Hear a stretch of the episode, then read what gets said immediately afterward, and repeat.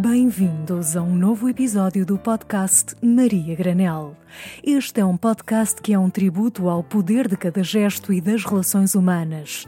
Um podcast que procura homenagear todas as vozes, as pessoas e os projetos que estão a fazer a diferença no mundo inteiro.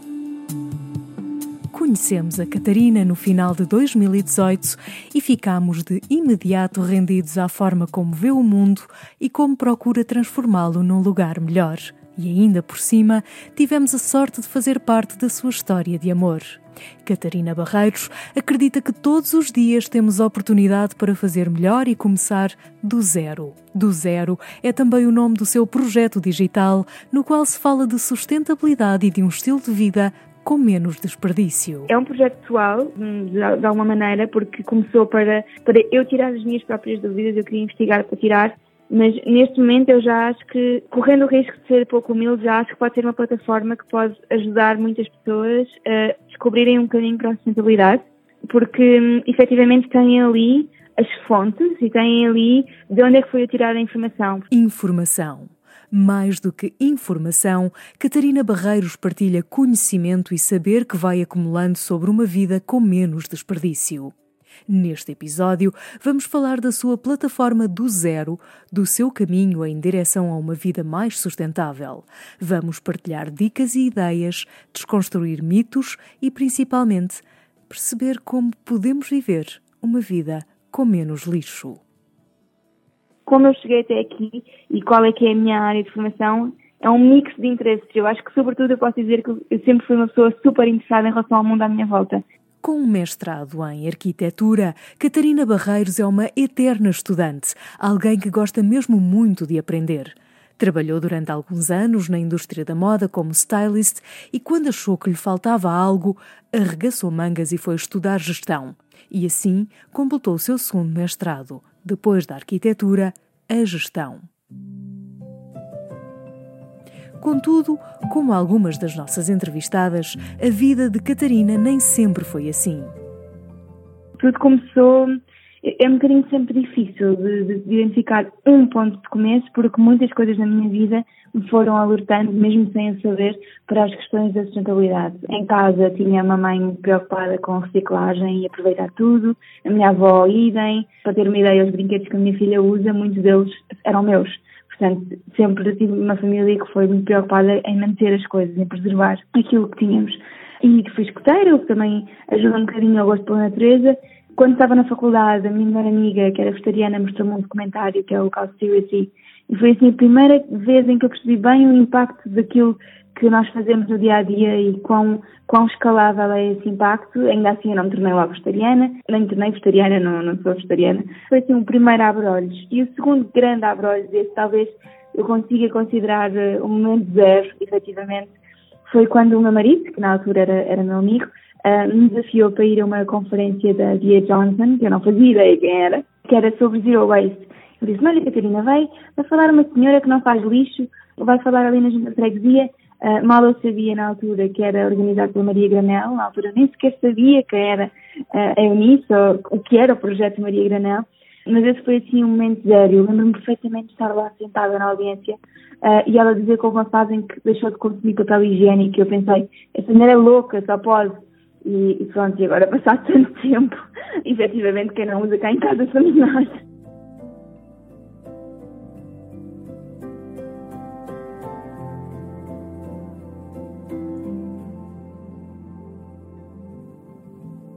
Catarina, apesar dos exemplos que tinha e dos abre-olhos, não foi sempre uma pessoa preocupada com o consumo.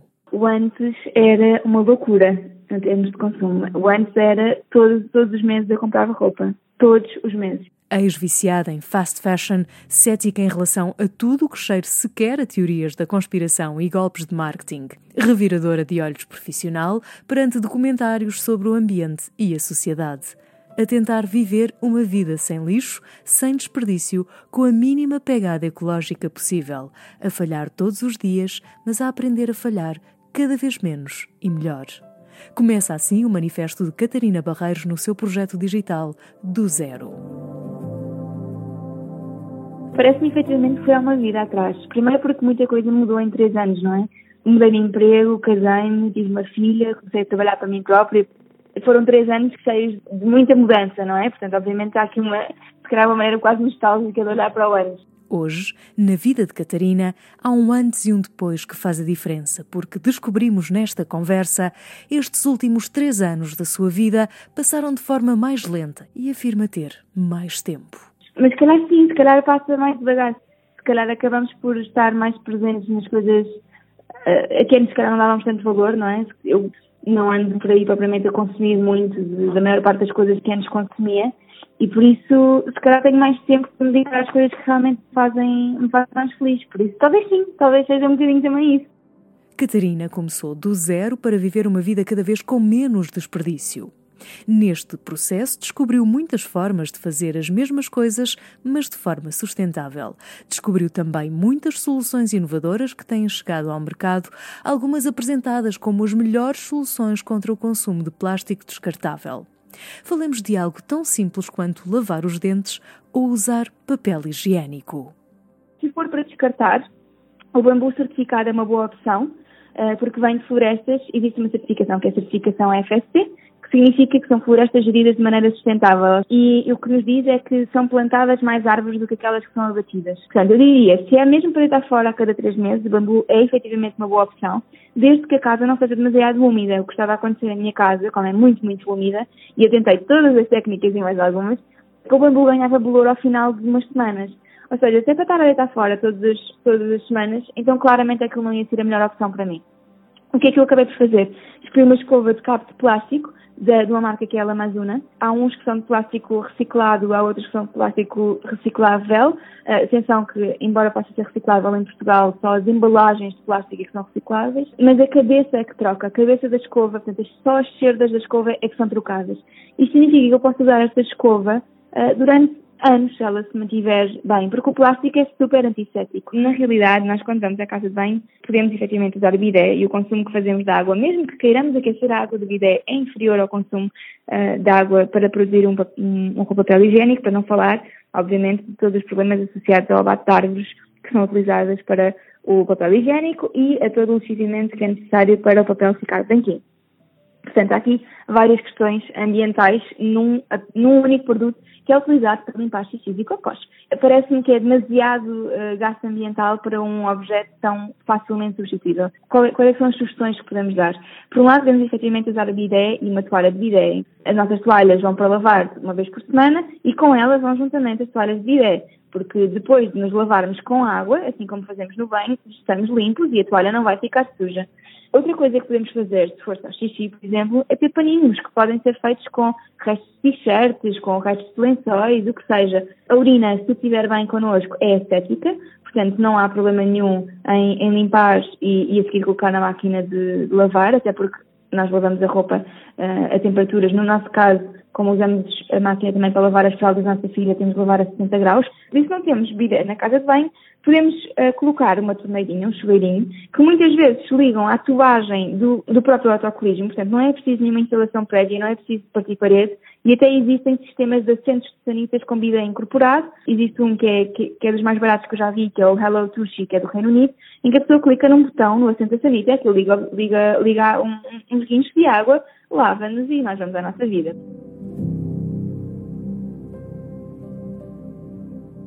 Dicas tão simples e muito úteis como esta. Informação sobre o plástico que, afinal, talvez não seja o inimigo número um do desperdício.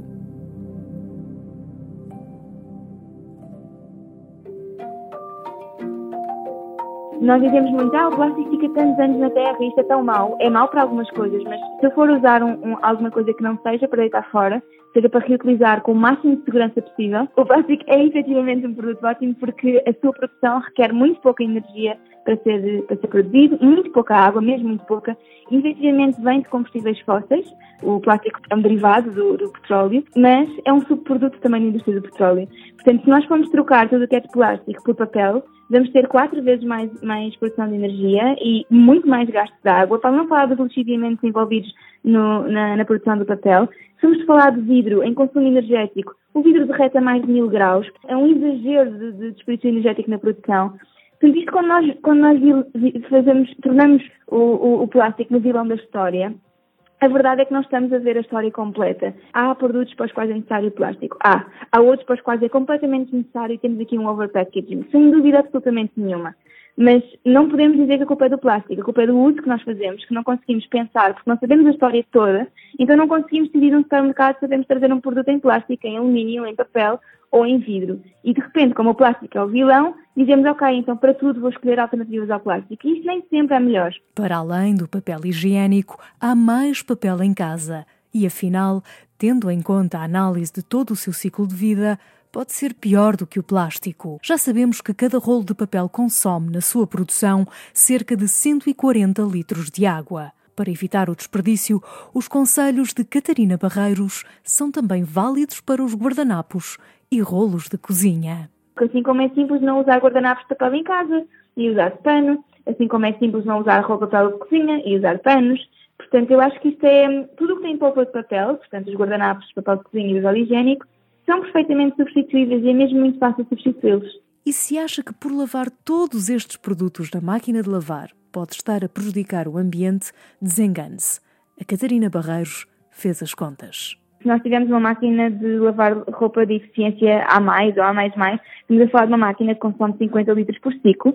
Se pensarmos numa toalha de bidé, que há de ocupar na máquina o equivalente, sei lá, meio litro de água por semana, um, as contas eu estive a fazê-las já e efetivamente não gastamos mais com lavar água.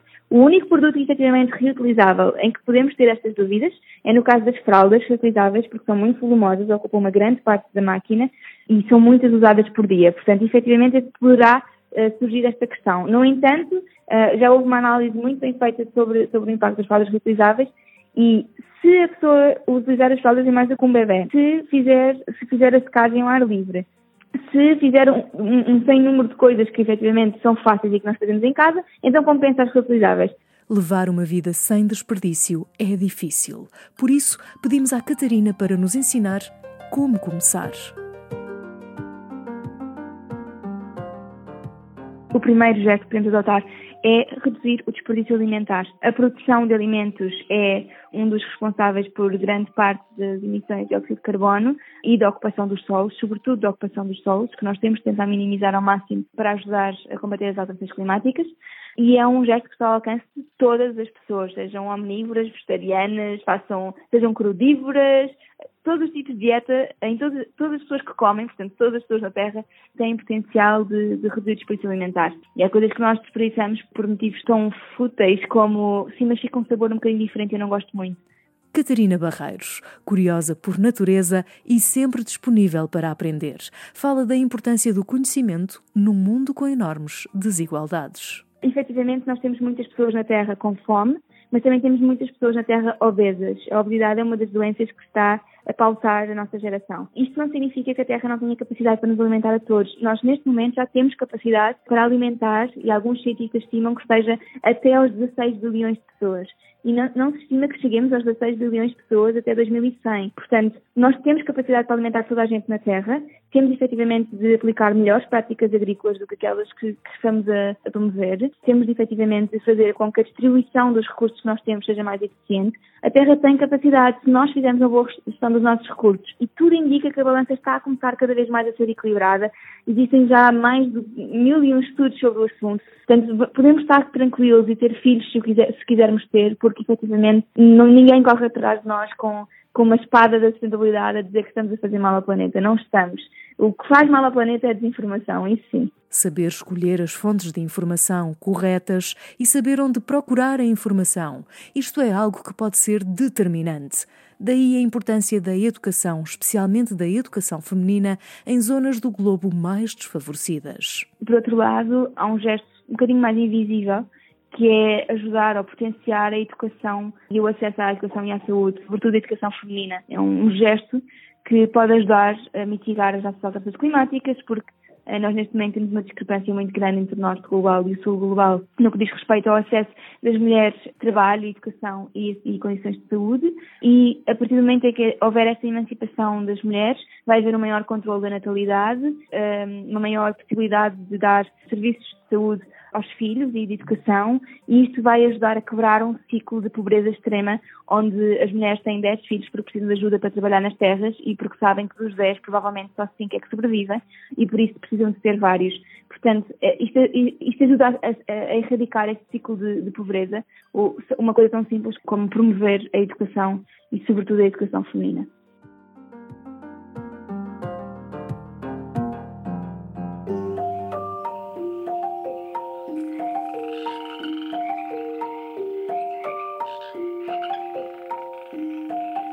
Usemos, por isso, a nossa oportunidade diária para começar do zero. Foi Catarina Barreiros, no podcast Maria Granel.